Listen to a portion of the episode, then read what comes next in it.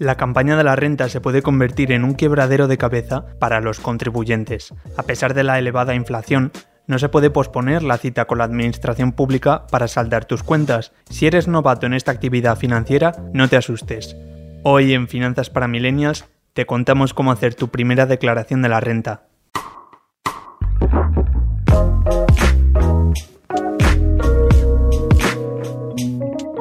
Lo primero que tienes que tener claro es qué es la declaración de la renta. También es conocida como la declaración del IRPF, impuesto sobre la renta de las personas físicas, y se convierte en uno de los pilares del sistema tributario español. Como su propio nombre indica, es un impuesto obligatorio que intenta favorecer a aquellas personas que se encuentran en una situación más precaria. Es decir, lo que se busca con esto es que la economía española sea más eficiente. ¿Y por qué se hace la declaración de la renta? A fin de cuentas se trata de restar los impuestos que debes pagar y los impuestos que se han pagado. Si la diferencia es negativa, Hacienda debe devolverte la cantidad que resulte a tu favor. En cambio, si sale positiva, la situación será completamente al revés. Será el contribuyente quien deberá pagar Hacienda. ¿Y cuándo son las fechas claves para zanjar esta confusa situación con Hacienda? Coge calendario para señalar los días trascendentales. La campaña comenzó el 6 de abril para hacer el trámite por internet y termina el 30 de junio. Entre esos dos días conviene señalar tres fechas más. En primer lugar, el 5 de mayo, la agencia tributaria comenzará a llamar a aquellas personas que pidieron cita vía telefónica. En segundo lugar, el 1 de junio arranca la atención presencial. Para terminar, el 27 de junio finaliza el plazo para presentar declaraciones cuyo resultado resulte ingresar. Ramiro Fernández Chillón, redactor de Economía del Debate, es partidario de hacerlo todo a través de la aplicación.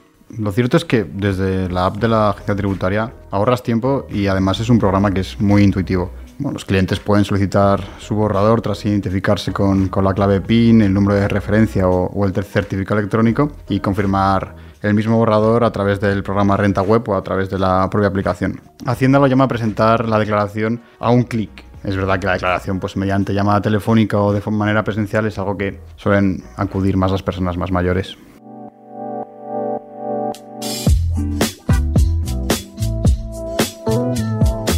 ¿Y quién está obligado a declarar?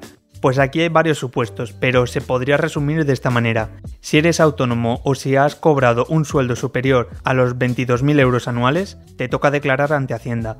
Lógicamente, el asalariado y el autónomo deben rellenar casillas distintas. Para comprender mejor esta diferencia y qué documentos debe presentar cada uno, contamos con la ayuda de Beatriz Plaza, abogada fiscalista. La declaración de renta que debe presentar un autónomo y un asalariado es la misma. Lo único que cambia es las casillas que hay que completar, ya que el autónomo declarará como rendimiento de actividad económica y el asalariado como rendimiento de trabajo. Hay que tener en cuenta que el asalariado podrá descargar sus datos fiscales y volcarlos directamente en el borrador. Sin embargo, el autónomo deberá incluir sus ingresos y gastos de forma manual porque no aparecen descargados en Hacienda. Entre los gastos que son deducibles de los asalariados están las cotizaciones a la seguridad social, cotizaciones a los colegios de huérfanos y cuotas satisfechas a sindicatos o colegios profesionales, cuando la colegiación en todo caso tenga carácter obligatorio con un límite de 500 euros, así como los gastos de defensa jurídica con un límite de 300 euros anuales. Por otro lado, con relación a los gastos del autónomo, hay que tener en cuenta que siempre deben ser gastos vinculados a la actividad económica que realice el autónomo, estar debidamente justificados con las correspondientes facturas y estar registrados contablemente. Entre algunos de ellos están la seguridad social, en este caso cotizaciones al régimen especial de trabajadores autónomos, pago de sueldos y salarios de trabajadores, alquileres, tributos como el IBI y el IAE, Ahora que sabes qué documento debes rellenar y quién tiene que declarar, nos ponemos a cumplimentar el borrador. Y aparece la palabra clave, retenciones. Tenemos una superflua idea de lo que significa, aunque lo que nos importa es cómo sabremos si tenemos que devolver o pagar a la administración pública. Las retenciones es básicamente esa parte de tu sueldo de que Hacienda se queda cada mes. Todo el mundo sabe que de su nómina real no se cobra todo, no ingresas toda tu cuenta corriente. Hay una parte que la empresa te retiene y que va eh, destinada a Hacienda. Bueno, pues eso, dependiendo de lo que hayas ganado y de lo que hayan retenido, la declaración te saldrá a devolver o a ganar. Como curiosidad, pues la retención mínima depende de, lo que ganes y viene determinada por la ley cuanto más ganas, pues obviamente más te retienen, pero eh, luego el trabajador puede elegir el mismo si, si desea que, le retengan más renta para, por ejemplo, pues, ahorrarte de, sustos en, en, junio a la hora de presentar la declaración. Simplemente te retienen más y seguramente pues, es más probable que te salgan a devolver.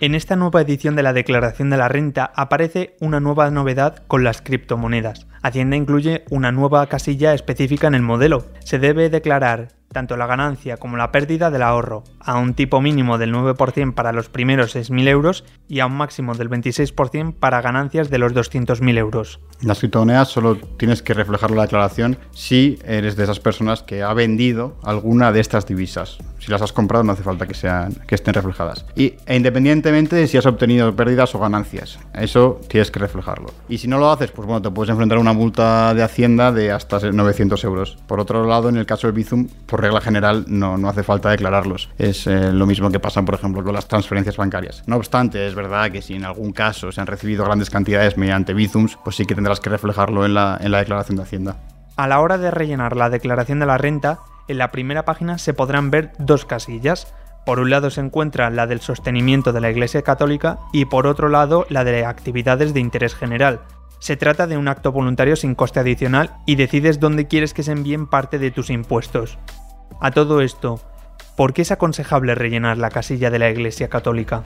La casilla de la Iglesia es que desde el año 88 eh, pues hay una cosa en la declaración de la renta que se llama la asignación tributaria. Es parte de tus impuestos que tú puedes dedicar voluntariamente a algo. Puedes dedicarlo bien a la Iglesia, a bien a lo que se llaman las actividades de carácter social, o bien puedes decir no marcar ninguna casilla y entonces esa asignación va a lo que son los presupuestos generales del Estado. Lo curioso de esto, y por eso es por lo que Caritas pide que, se marquen las dos casillas, y si marcas las dos, dedicas el 1,4% de tu cuota a acciones de, fines sociales, por un lado la Iglesia y por otra otro tipo de, acciones, entre las que se incluye eh, las que realiza Caritas. Se colabora con las necesidades y sostenimiento de la Iglesia para que pueda seguir desarrollando su labor, siendo señal de compromiso con la misma y la actividad que realiza.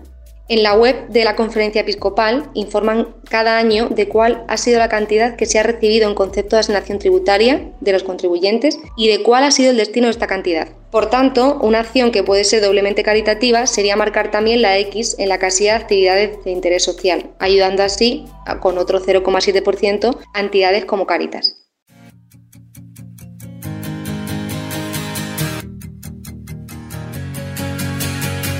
Cuando has terminado el borrador y lo entregas, no te pienses que ya ha terminado todo. ¿Y si te equivocas o te falta algún dato? Si te das cuenta y lo notificas ante Hacienda, no supondría ningún problema, y este momento se da a conocer como arrepentimiento espontáneo.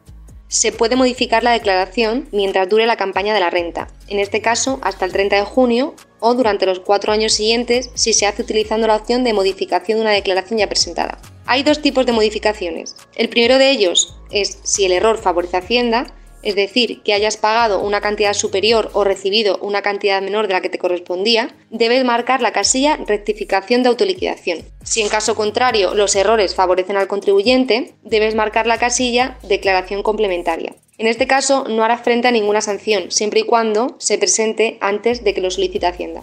También pueden existir otras fórmulas, aunque el más serio de todo sería si te equivocas y la administración pública no se percata del error porque intentas pagar menos impuestos.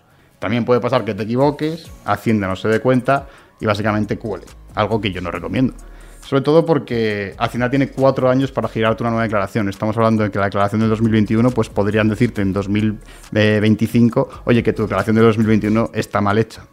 Y esto es algo que suele pasar mucho con, con las personas reincidentes, ¿no? Porque de repente, pues imagínate, este año tú te equivocas, o si no quieres equivocarte, la haces mala posta para pagar menos impuestos, lo que va a hacer Hacienda directamente, si se da cuenta, es decirte, a ver, ¿qué ha hecho este el año pasado? ¿Qué ha hecho esta persona hace dos años? ¿Qué ha hecho esta persona, hace tres años?